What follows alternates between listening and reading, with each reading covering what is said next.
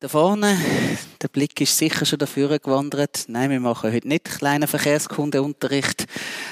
Aber da vorne sind sechs Strassenschilder abgebildet. Und ich behaupte jetzt einfach einmal, nicht alle von denen sind gleich beliebt. Überlegen Sie sich doch einfach mal ganz kurz, wenn Sie eins von diesen sechs müssten wählen, welches wäre Ihr liebstes Schild von diesen sechs?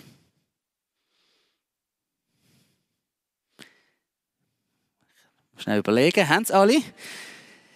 Ich habe mir überlegt, es gäbe ganz viele kreative Methoden, wie man jetzt das könnte aber keine von denen, die ich gefunden habe, ist irgendwie Corona-konform.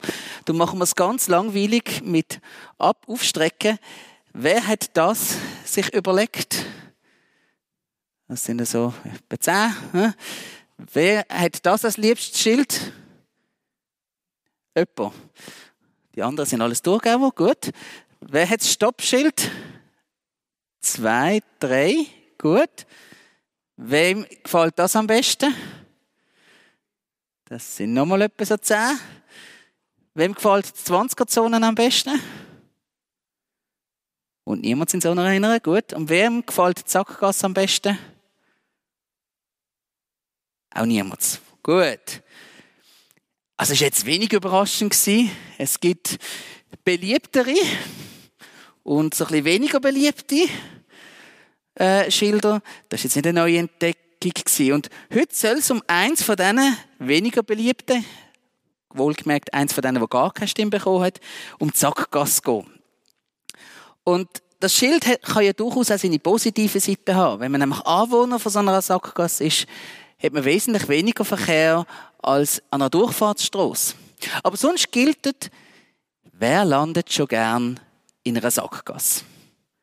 Gut, ist ja nicht so ein Problem, dann muss man halt umkehren, rausfahren und einen neuen Weg suchen.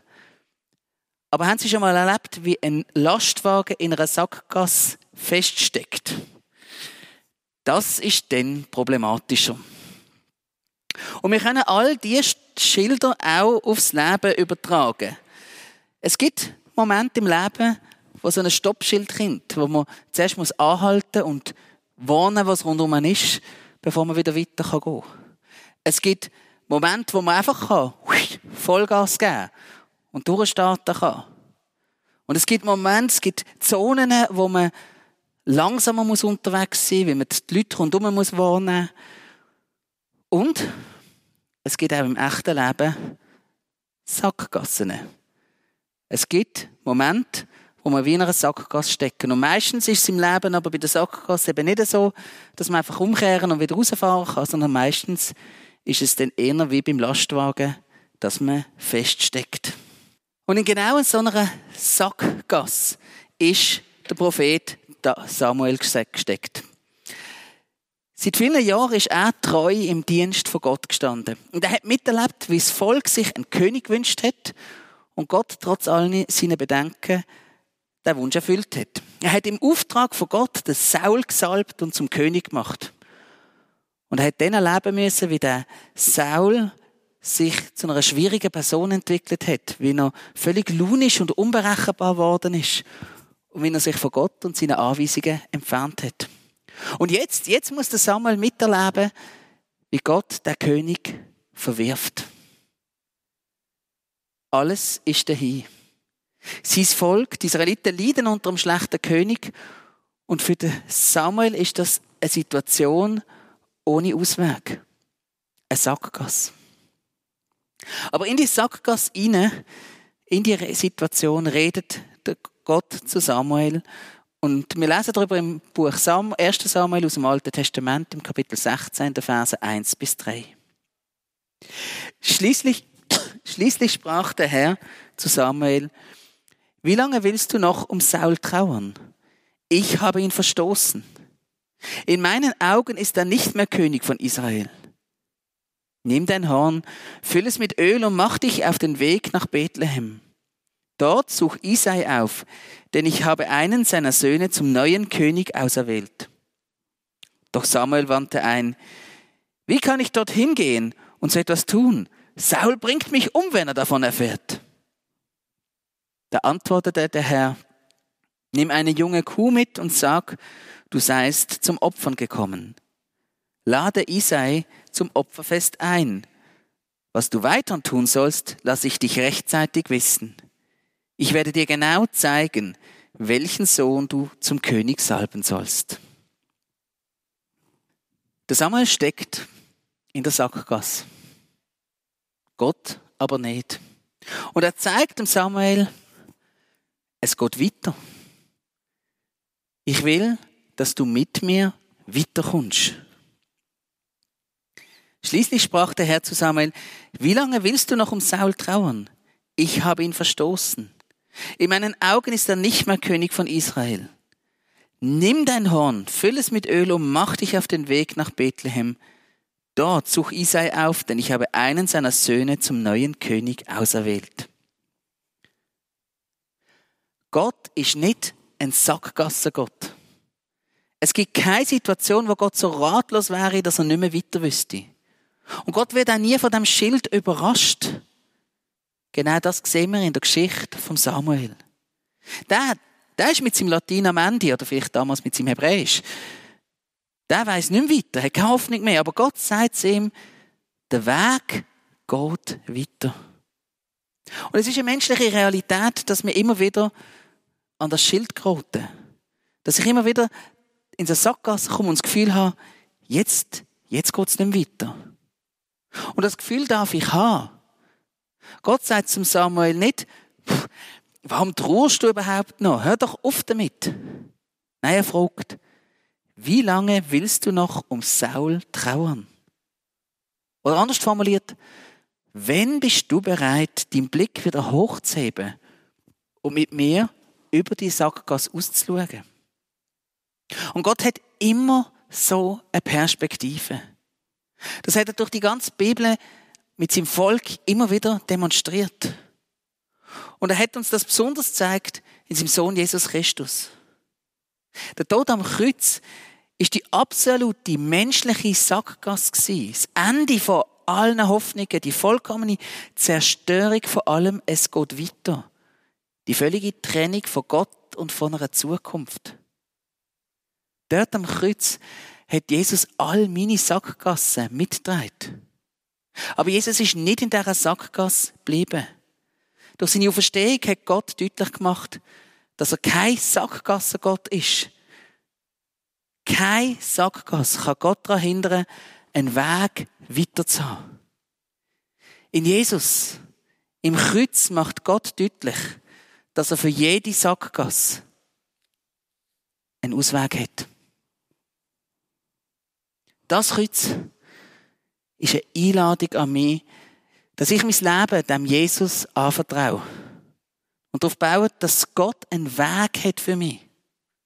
Dazu gehört die Vergebung, wo Gott uns durchs Kreuz von Jesus anbietet. Vergebung für all die Situationen, wo ich mich in eine Sackgasse manövriert habe. Aber auch Kraft von der Vergebung und der Versöhnung mit anderen, wo sie mich in eine Sackgasse geschickt oder geführt haben.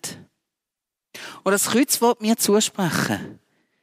Ich bin gehalten von dem Versprechen von Gott. Ich führe dich aus jeder Sackgasse raus. Wo befinde ich mich gerade in einer Sackgasse? Wo sehe ich nur den roten Balken da? Vielleicht in einer Beziehung, wo man nicht weiter weiss. Vielleicht eine Arbeitsstelle, Vielleicht fühle ich mich in einer Sackgasse mit dieser ganzen Corona-Situation oder ich hocke in einer Sackgasse in meinem Glauben. Ich darf die Sackgassen zu Gott bringen. Er sieht mich und er nimmt mich ernst. Und wenn ich ihm meine Sackgasse anvertraue, darf ich vertrauen und hoffen, dass er in Jesus Christus einen Weg aus dieser Sackgasse raus hat. Bei Gott gibt es immer ein Weiter. Das hat er uns versprochen in Philippo 1,6. Ich bin ganz sicher, dass Gott sein gutes Werk, das er bei euch begonnen hat, zu Ende führen wird, bis zu dem Tag, an dem Jesus Christus kommt. Und nicht immer ist der Weg aus der Sackgasse der Weg, den wir am liebsten hätten, der, den wir würden wählen. So ist es beim Samuel ja, Samuel ja gewesen. Er hat sich fix Kopf darauf ausgehabt, dass es doch irgendwie muss eine Wiederherstellung vom Saul geben, dass es irgendwie muss dort es weitergeben. Aber nein, der Weg ist tatsächlich verschlossen gewesen und verschlossen geblieben. Wenn ich mit der Hilfe von Gott aus dieser Sackgasse rauskommen will, dann brauche ich ja die Offenheit, dass ich meine fixen Vorstellungen, wie das sollte gehen, über Bord wirf.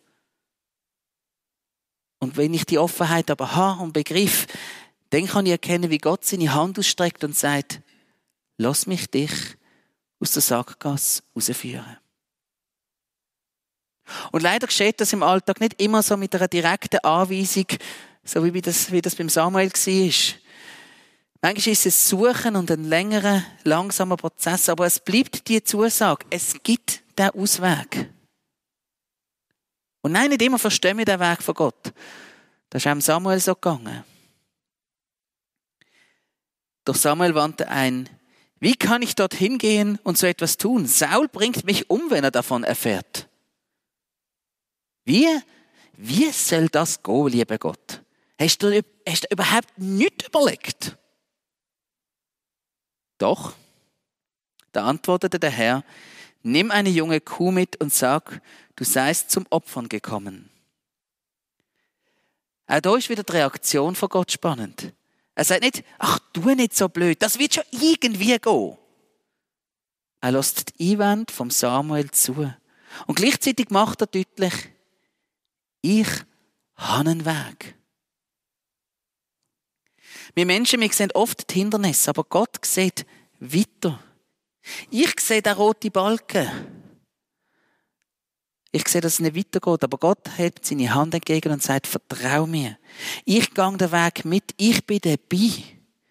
Und ich lass dich nicht los, lass dich nicht im Stich. Und darauf darf ich bauen in jedem Moment von meinem Leben. Und das heißt nicht, dass die Wege immer einfach sind. Für den Samuel ist es ein schmerzhafter Weg. Er hat die Person vom Saul müssen loslassen, hat seine Idealvorstellungen müssen loslassen. Und es ist ein Weg voller Konflikt und Gefahren. Gott verspricht uns nicht eine Autobahn aus der Sackgasse raus. Aber ich muss nicht bei dem roten Balken stehen bleiben. Und genau das macht Gott im Samuel nochmal deutlich im letzten Vers vom heutigen Text. Lade Isai zu dem Opferfest ein. Was du weiter tun sollst, lass ich dich rechtzeitig wissen. Ich werde dir genau zeigen, welchen Sohn du zum König salben sollst. Es ist ja schon verwunderlich, was Gott da zum Samuel sagt. Was du weiter tun sollst, lass ich dich rechtzeitig wissen. Gott hat einen Plan. Er weiß einen Weg aus dieser Regierungskrise. Und er wird Samuel einen neuen König salben lassen. Und offenbar genügt das dem Samuel, denn es heißt im Vers 4, Samuel gehorchte dem Befehl des Herrn. Und ich muss sagen, bravo Samuel. Hut ab. Also, ich hätte nicht so einfach dem dem Befehl kochen. Ich hätte wahrscheinlich zuerst mal gesagt, Moment, Moment, Gott. Also, wenn das dein Plan ist, wenn ich soll den König salben dann möchte ich also schon genau wissen, wer das jetzt ist. Hör doch auf mit deiner blöden Salamitaktik und sag mir Gott direkt, wer es ist. Auf den ersten Blick verwundert es, dass Gott nicht geradeaus sagt, wer der neue König soll sein. Er verratet dem Samuel alles, was nötig ist, damit er loslegen kann, damit er sich auf den Weg machen kann und die ersten Schritte aus dieser Sackgasse kann gehen Aber nicht mehr. Und er Gott geht damit den Weg vom Vertrauen und von der Beziehung. Wir Menschen, wir wünschen uns manchmal, dass Gott uns doch so klar und deutlich sagt, was Sache ist. Sag doch einfach, wer der richtige Partner für mich ist. Sag doch einfach, welches der richtige Job, die richtige Arbeitsstelle, die richtige Ausbildung für mich ist. Gib mir doch einfach bitte den Strassenplan, leg mir ihn vor die Füße, dass ich den Weg aus dieser Sackgasse herausfinde. Wäre es nicht praktisch, wenn Gott uns so eine klare Gebrauchsanweisung geben würde, wo wir einfach nur folgen müssten? Gut, wenn ich an meine Kiste daheim denke, mit all diesen vielen ungelesenen Gebrauchsanleitungen, dann stellt sich dann noch die Frage, ob man sie überhaupt lesen würde. Aber Gott gibt uns bewusst keine Gebrauchsanleitung fürs Leben. Denn eigentlich will ich ja so eine Anleitung nur, damit ich es selber machen kann. Ich will mein Ding durchziehen. Aber so manches Ikea-Regal auf dieser Welt beweist, nur weil eine Anleitung da ist, heisst nicht, dass es gut und gerade rauskommt. Und darum will Gott den Weg mit mir gehen, will er mit mir sein. Und genau darum ist es auch vorher in der Lesung gegangen. Durch Jesus hat Gott einen Weg geschaffen, damit wir mit Gott durchs Leben gehen können. Jeder, der sein Leben Jesus anvertraut, kriegt den Heiligen Geist.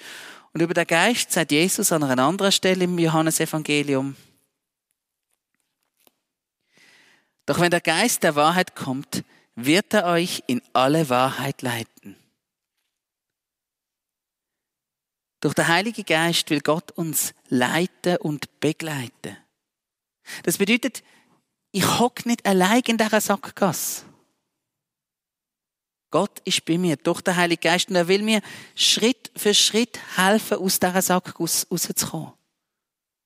Wie der Samuel darf ich darauf vertrauen, dass Gott mir alles gibt, was notwendig ist, um den Weg rauszufinden. Aber oft gibt Gott dabei zuerst einfach mal die Richtung vor und legt uns nicht schon einen Schritt für Schritt Plan vor die Füße. Und die Richtungsanweisungen, die finde ich manchmal in der Bibel. Das Wort von Gott gibt meinem Leben ein Fundament und einen Rahmen vor für meine Schritte. Für viele Richtungsentscheidungen im Umgang mit meinem Leben, meinen Mitmenschen und meiner Umwelt finde ich Weisheit in der Bibel. Aber das konkrete Wie ist durch das nicht bis ins letzte Detail erklärt. Hilft richtig zu finden, kann ich auch durch meine Mitchristen bekommen. Sie können mir helfen, über den roten Balken hinwegzusehen. Sie können meine Sackgasse mittragen und mitbeten. Auch Vorbilder haben eine Kraft und können richtungsweisend sein, seien es Personen aus der Bibel, aus der Geschichte der Christenheit oder auch aus meinem persönlichen Umfeld oder der Kirchgemeinde. Es kann helfen, sehen, wie Gott andere Menschen aus der Sackgasse rausgeführt hat. Aber all das kann nur helfen, die ersten Schritte zu erkennen. Kann helfen, eine grobe Wegweisung zu finden. Nicht davon wird bis ins letzte Detail das konkrete Wie klären, wie es aus der Sackgasse rausgeht. Stattdessen wartet, wie beim Samuel, die ausgestreckte Hand von Gott, wo sagt, was du weiter tun sollst, lass ich dich rechtzeitig wissen. Es ist wie wenn Gott so Strassenschilder aufstellt. Auch die helfen uns, eine Richtung zu finden. Aber wie im Strassenverkehr geben die auch nur den Rahmen vor. Ein Stoppschild sagt mir nicht genau, wie lang ich muss stoppen und wenn, mit welcher Geschwindigkeit ich wieder losfahre. Ein 50er-Schild sagt nicht, wenn ich muss doch abbremsen und mit welchem Tempo ich bei diesen Sichtverhältnis durch muss. Es gibt einen Rahmen vor, wo man immer noch selber den Weg damit finden Schilder geben nur eine Grundlage. Und genauso hat Gott mir in der Bibel, meinen Mitmenschen, eine Grundlage gegeben, um die grobe Richtung zu sehen. Aber der konkrete Weg, den muss ich zusammen mit Gott selber finden. Und dafür will er mich mit dem Heiligen Geist begleiten. Schritt für Schritt, ein Schritt nach dem anderen. Der Samuel hat Gott vertraut, auch wenn er noch nicht jedes Detail kennt hat. Und aus dem heraus ist die Geschichte entstanden von der Erwählung vom unscheinbaren David zum König. Eine Geschichte, die über Jahrtausende viele Menschen ermutigt hat und nur möglich geworden ist, weil Gott eben nicht von Anfang an alles klar gesagt hat und jedes Detail bekannt hat. Und der Weg zur Erwählung von David ist der Samuel in enger Begleitung mit Gott gegangen. Er hat den Weg nicht allein und auf eigene Verantwortung gehen müssen, sondern hat erlebt, wie Gott ihn Schritt für Schritt begleitet. Und eben so ist es mit mir. Wo habe ich Fragen? Wo ist für mich der Weg unklar? Wo hocke ich in der Sackgasse? Gott ladet mich ein, den Blick aufs Kreuz, auf Jesus zu wenden. Er hat einen Ausweg aus der Sackgasse für mich. Und er will den Weg mit mir gehen. Was du weiter tun sollst, lasse ich dich rechtzeitig wissen. Amen.